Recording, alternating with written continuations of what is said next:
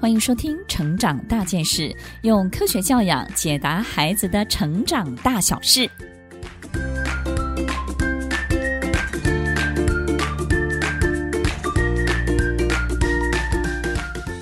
这一集要分享的主题是热度不止三分钟，如何教出有耐心的宝宝？我们特别挑选了非常好的配乐，让大家感受到我们怎么样有耐心的教完这一集。有的宝宝总是等不及，当你的家里有冲动宝宝的时候，我们到底该怎么样训练他？其实孩子总是喜欢争第一，不愿意等待，常常呢是暴冲的。当孩子没耐心，常常半途而废，家长又要帮忙收尾，你是不是觉得很苦恼呢？这一集节目，我们要告诉大家，所有的爸妈、老师，培养孩子耐心与减少冲动行为发生，有几个关键的因素。首先，我们必须要慢慢的、有耐心的来认识他。小孩子在哭的时候，他会牵动我们大脑的意识神经。当牵动意识神经的时候，就可以学习自己控制以及忍耐的能力。所有的爸爸妈妈，当我们在哭泣的时候，正当哭得热烈的时候，如果有人来劝诫你，你是不是就会哭得更伤心？可是呢，如果全天下只有你一个人在哭泣，也只有你听得到自己一个人在哭泣，你慢慢慢慢就会开始去收敛，然后呢，去管理你自己。你会发现，悲伤这件事情突然之间就可以被管理得非常好。非常的科学，所以在今天当中，我们有五个很重要的方法。但是前面有一个这个重要的提醒，就是孩子在哭的时候，我们要在旁边陪伴他，不要离开。但是呢，你要让他感受到他在哭泣的过程当中，你不要介入，让他在哭泣的过程学会自控以及忍耐力。第一个方法，我们要善用情境，让孩子从情境当中学习耐心。这个情境是什么呢？在家里，我们要创造严父慈母。或者是严母慈父，也就是在家庭的成员当中要有黑脸，要有白脸。有一个人呢，必须要是比较严肃的；有一个人呢，必须要是比较温和、温暖的。这种不同的角色的互动以及配置，会让孩子学会适度的克制自己。比如说，他在妈妈面前可以很任性，但是在爸爸面前呢，他就会赶快收敛他自己。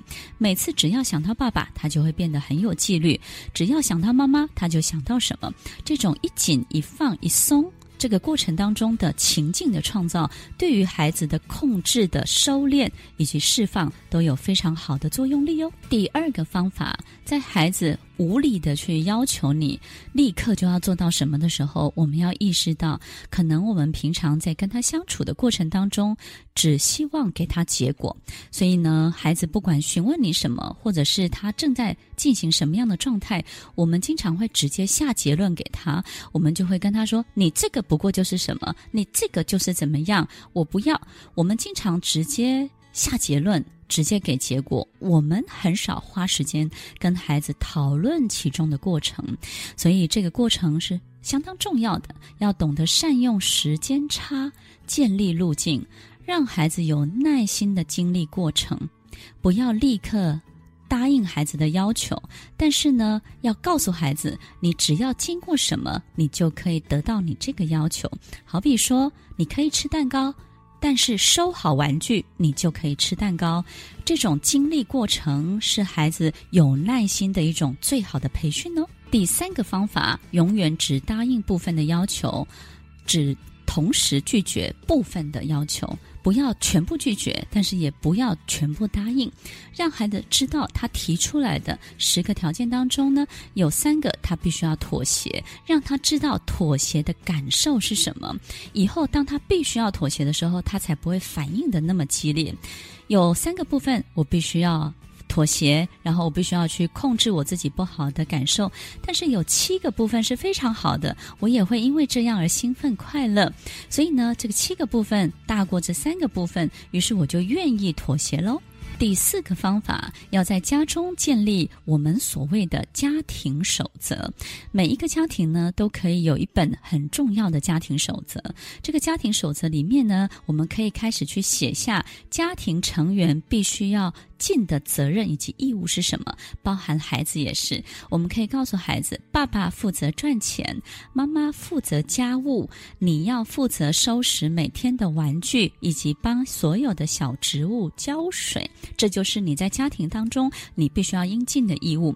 当每一件事情的规定都非常的明确而清楚，孩子就可以从小的地方来学习这些规定。当孩子愿意遵守规定的时候，遵守就是一个耐心最重要的训练，所以可以告诉孩子，今天晚上可以念非常多的故事书，但是九点闹钟一响，你就必须要睡觉。所以为了听更多的故事书，你要赶快把作业做完，去回推，告诉他你可能要立刻准备好什么，最后你才可以得到什么。这种遵守约定的过程，就是耐心培养的过程哦。第五个方法。就是我们为了让孩子呢，不要在我们跟他沟通耐心这件事情的时候产生很大的抵抗以及对立，所以呢，会建议所有的爸妈什么时候来跟孩子沟通呢？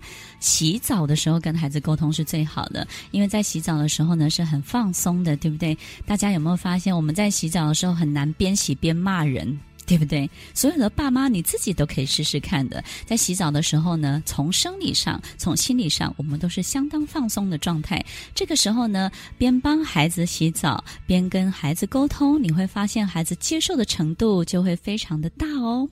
在今天的所有的五个方法当中，第一个，创造情境，严父慈母。严母慈父，黑白脸的交错运用。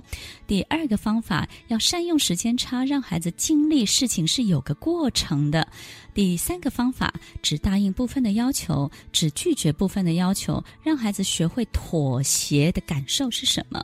第四个方法，在家中建立家庭的守则，让孩子从小地方学习遵守约定。